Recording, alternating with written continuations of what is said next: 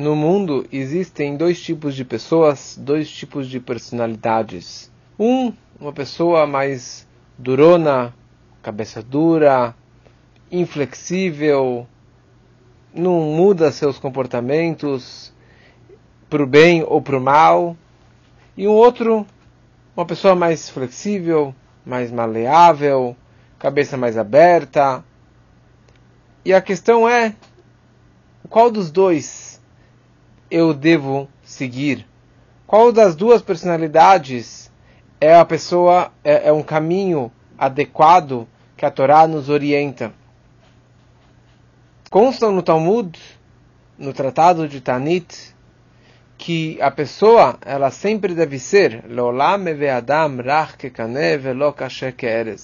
a pessoa sempre deve ser flexível como uma vara, como uma haste, e não duro como uma madeira de cedro. A pessoa sempre deve, deve ser flexível como uma vara e não duro, rígido como o cedro. E traz um medrash que o cedro sempre alto, forte, bonito, ele olhava para baixo e via lá as plantinhas, as hastes, as varas, os galhos fracos, e sempre que vinha uma ventania, ele olhava para baixo, via todo mundo se balançando, todo mundo se molhando, indo para um lado e para o outro, e ele gozava das, das plantas, gozava das varas e falava: Olha só como que eu sou alto, eu sou forte, eu sou inflexível. Até que um dia veio uma tempestade muito forte e cai um relâmpago, cai um raio em cima dessa árvore de cedro, ela quebra na metade, cai no chão e morre. E no momento que acaba a tempestade, o cedro olha para o lado e ele vê que todas as plantinhas estão lá, de pé, lindas, se secando da tempestade, mas nenhuma delas caiu. E ele jaz morto no chão. E a árvore pergunta para as plantas: Como? O que aconteceu? Como pode ser que eu caí dessa forma tão e, e destruiu. Ele falou porque você sempre estava lá em cima e você nunca é, tinha nenhuma flexibilidade. Uma outra história que o Talmud traz do grande mestre Rabban Gamliel, ele certa vez estava num barco e veio uma tempestade, ele estava no Mediterrâneo, veio uma grande tempestade e ele, o barco dele balançando, balançando, mas sobreviveu.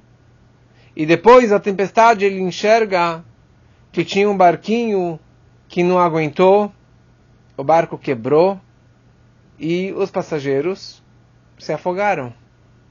E quando ele olhou mais de perto, ele percebeu que quem estava naquele barco era o grande mestre, o grande colega dele, o Akiva, aquele que dizia: Amarás o próximo como a ti mesmo. Ele começou a chorar. Rabban Gamliel começou a chorar que o grande mestre Rabbi Akiva morreu no Mediterrâneo e ficou realmente muito quebrado.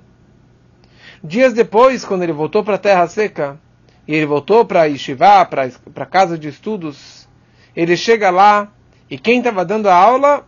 Rabbi Akiva. Rabbi Akiva estava no meio de uma palestra e depois ele vira para o Rabbi Akiva e fala, mas você morreu na tempestade, eu vi que seu barco naufragou, quebrou. E Rabbi Akiva respondeu para ele, o barco quebrou. E na hora de, do desespero, você pega qualquer pedaço de madeira que quebrou do barco, qualquer peça que vai ficar flutuando. Eu me agarrei numa tábua de madeira e eu me segurei forte. E qualquer onda que vinha, eu subia com a onda e eu descia com a onda. E se vinha uma onda muito grande, eu agachava minha cabeça, como se estivesse cumprimentando a onda, e eu com isso ultrapassava essa onda, e subia as ondas, e descia as ondas. Como se fala, ele sabia surfar direito. Ele surfou nas ondas. E dessa forma, eu acabei chegando na praia são e salvo. São dois tipos de personalidades. são duas situações na vida de como lidar com os desafios da vida, com os problemas da vida. Você tem uma pessoa que ela é dura como cedro, ela é inflexível, ela tem uma cabeça dura, não tem abertura para nada. No negócio, ela criou aquele negócio, criou aquela empresa, deu certo durante séculos, décadas, ele nunca vai mudar a estratégia da empresa. Ele nunca vai mudar o marketing da empresa. Se funcionou na década passada, agora vai funcionar também. Ele educa todos os filhos da mesma forma, da forma que ele foi educado, assim que ele vai educar os filhos. O casamento dele nunca vai ser, ele é inflexível, assim que é e eu que mando em casa. A personalidade dele é imutável. E nós sabemos o que acontece numa pessoa que tem esse tipo de comportamento. Olha o que a Amazon fez nos Estados Unidos. Ela quebrou dezenas e dezenas de empresas. A Toys R Us, que tinha centenas de lojas pelos Estados Unidos, quebrou por causa da Amazon. Porque o marketing da Amazon, que com um, um, um aperto de botão no aplicativo você compra o que, que você quiser e eles não têm nenhum estoque. E ficou a empresa mais rica do mundo, mais de 100, é, mais de 100 bilhões de dólares. Por quê? Por causa que eles foram se adaptando. Eles são flexíveis. Mas todas aquelas que mantiveram o mesmo sistema antigo não deram certo. Alguma hora eles quebraram. Pessoas que são rígidas, duras, imutáveis na educação dos filhos, uns filhos dão certos, mas alguns acabam se quebrando. Casamentos acabam se quebrando dessa forma. Essas personalidades mais duronas acaba tendo consequências negativas. Fala o Talmud, não seja duro como o cedro, seja flexível, maleável como uma vara, como uma haste. Uma pessoa que tem uma cabeça mais aberta, Parece às vezes pessoas bobas, pessoas mais fraquinhas, pessoas mais moles. Mas quando vem uma tempestade, ele sabe surfar nas ondas. Ele sabe aguentar as dificuldades da vida. Ele tem essa flexibilidade. Então vem uma onda forte, ele agacha a cabeça e ele sobe ele desce com as ondas. Vem uma outra tempestade, vem um pepino na vida, vem uma dificuldade. Ele talvez não tenha toda a capacidade e a rigidez que um cedro, que uma pessoa mais poderosa poderia suportar, mas ele consegue passar por cima ou por baixo por essas ondas e por essas tempestades e dificuldades da vida. E a questão é como lidar com uma pessoa dura como essa. O que fazer com uma pessoa como essa? E essa é que, na verdade, o argumento e, e, e, todo o desafio que Moshe Rabbeinu ele teve nessa paraxá, na paraxá da semana passada, é, com o faraó. Como lidar com o soberano, com o líder tão orgulhoso e tão cético como o faraó. O faraó era a pior tipo de casca dura o pior tipo de personalidade, a pessoa mais é, é, ateia que poderia existir, a pessoa que negava Deus da pior forma. Existem três tipos de personalidades como negar Deus. Existe um, estilo Bilam Harashá, o profeta Bilão, que ele tinha sua profecia e ele sabia que tudo vinha de Deus, mas ele não era judeu, ele era pagão. E quando vieram contratar ele para amaldiçoar o povo judeu, ele falava: Eu não farei nada contra Deus. Tudo que Deus colocar na minha boca é isso que eu vou falar. Apesar do ódio que ele tinha contra os judeus, e ele queria muito amaldiçoar os judeus, mas ele respeitava reconhecia que Deus era o Deus dos deuses. Ele tinha suas idolatrias, as suas fés contraditórias a Deus, mas ele acreditava que Deus era o soberano. Um segundo é Sanheriv, que era um rei da Síria, a Súria, e ele ia totalmente contra Deus. Ele falava: Deus não existe. Deus não é o Deus dos deuses. Ele xingava Deus, ele amaldiçoava Deus, ele brigava com Deus diariamente. Que é, é algo totalmente negativo, mas isso representa que, no fundo, no fundo, ele acredita em Deus. Como se diz, quem é aquele que mais acredita em Deus é o ateu, é o herege, é aquele que briga o tempo todo. Porque se você não acreditasse, você não estaria falando sobre Deus. Ninguém vai ficar falando o tempo todo que o cachorro não é uma vaca. O cachorro não é uma vaca. O cachorro não é uma vaca. Calma aí. Se ele não é mexigno, o que, que você está falando que o cachorro não é vaca? Quem te disse que o cachorro seria vaca? O fato que você está falando que o cachorro é uma, não é uma vaca quer dizer que existe uma hipótese que o, cavalo, que o cachorro seja uma vaca se, um, se o, esse Sanheriv, ou um herege, ele o dia inteiro está negando a presença divina, está brigando contra Deus, quer dizer que Deus é tão verdadeiro dentro dessa pessoa, é tão real, que ele precisa negar e brigar e, re, e guerrear essa presença divina. Então, na negação, ele acredita muito em Deus. O pior de todos é o faraó é uma personalidade que quando o, o, o Moshe veio falar com ele, liberte o meu povo do Egito, ele falou, Mi Hashem, quem é Deus? Nunca ouvi falar sobre Deus. E eu não vou libertar o povo? Deus não faz parte da minha lista de idolatrias. E ele dizia pior ainda. Ele falava, eu sou Deus. eu criei o Nilo. E o Nilo me pertence. Eu sou o Criador. Mas não é que ele falava que Deus não existe e começava a brigar com Deus. Pessoa totalmente cética. Estou pouco me importando. Não conheço, não quero saber e tenho raiva de quem sabe. Deus não existe e ponto final. Uma pessoa como essa, você não tem argumento, você não tem como abrir uma conversa nem no, do lado positivo, nem do lado negativo, porque não tem nenhuma vibração positiva ou negativa ele não tem nenhuma vitalidade. Como que você lidar com uma pessoa como essa? Como que você vai conseguir quebrar ou conversar com uma pessoa como essa? E esse que era o grande desafio de Moshe Rabbeinu. E trazendo as pragas no Egito, o propósito das pragas era quebrar a idolatria do Egito, quebrar é, tudo que existia no, no Egito, mas principalmente quebrar este ego, esta autoidolatria do faraó, esse orgulho incondicional que ele tinha. Então, primeiro, quem que quebrou esse orgulho foram os sapos. Os sapos, que também é um bicho totalmente insignificante, sem falar do ecossistema, é, que ele come os mosquitos, e pela falta de sapos lá na é, quando quebrou a represa em Mariana, por isso que surgiu milhões e zilhões de mosquitos, incluindo a febre amarela, pela falta dos sapos que não tinham como comer é, esses mosquitos.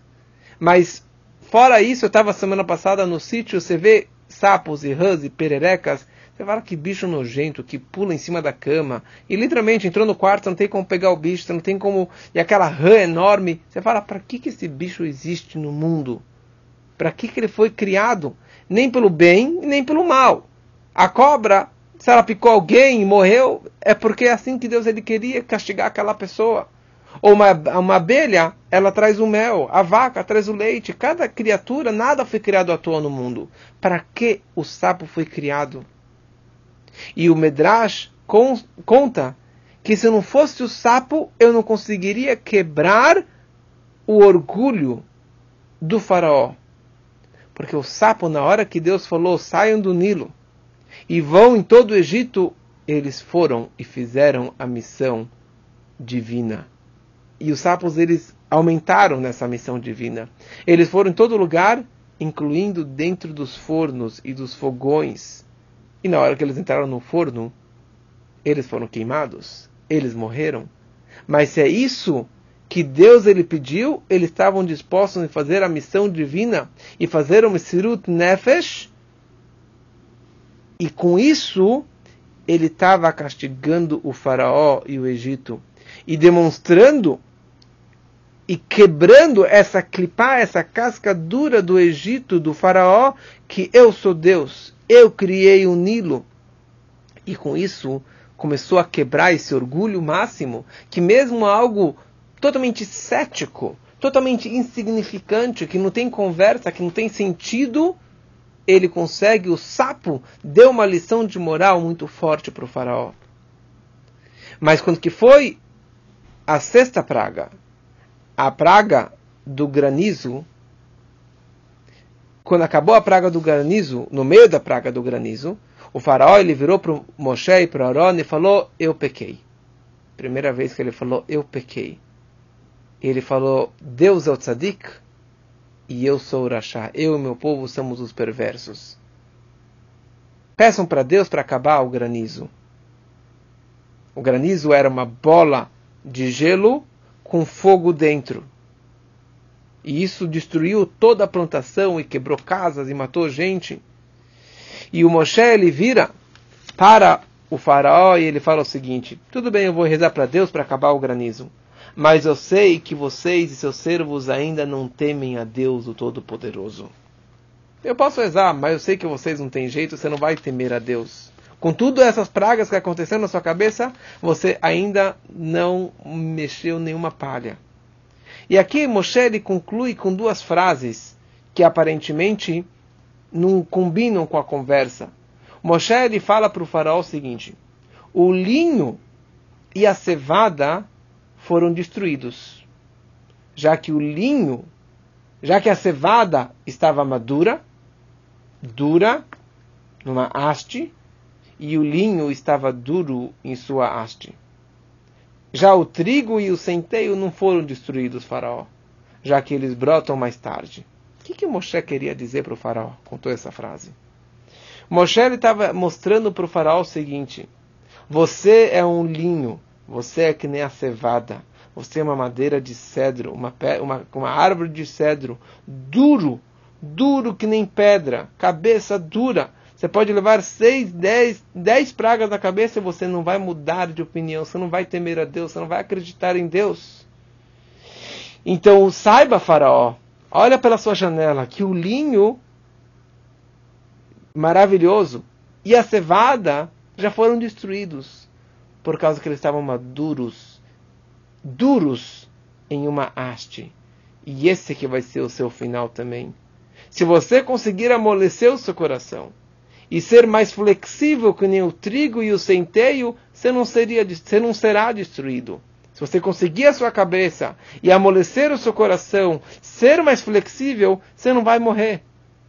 Mas eu sei que você não tem, você não tem jeito, porque você é tão duro tão cabeça dura que nem o linho e a cevada, e você será destruído. Então, era isso, na verdade, o que Moshe estava falando e mostrando, não somente mostrando, porque não tinha jeito o faraó, mas ele estava ensinando para a gente, para todas as próximas gerações, que se a pessoa ela é dura que nem o cedro, ela é inflexível, ela é imutável, não tem o que fazer, uma hora ela vai quebrar. Se é na empresa, se é com os filhos, se é no casamento, ou se é, se é com o chefe, ou se é com os funcionários. Se ele é duro, uma hora ele vai quebrar. Por causa que não tem rigidez maior que uma madeira de cedro, que vem uma tempestade e acaba quebrando. Então que aprendamos as lições dessas parashiot e dessas pragas, para que sejamos mais flexíveis, cabeça aberta, um coração mais aberto, para com os outros e principalmente comigo mesmo, consigo mesmo. E dessa forma você consegue surfar nas ondas. Pode ser uma tempestade, pode ser um tsunami, um atrás do outro. Mas na hora que você é mais flexível, mais maleável, você consegue aguentar qualquer pancada. Que não tenhamos nenhumas, mas que a gente possa realmente aprender as lições dessas parashiot e dessa forma ter uma vida mais flexível e mais feliz para todos. Shabbat Shalom.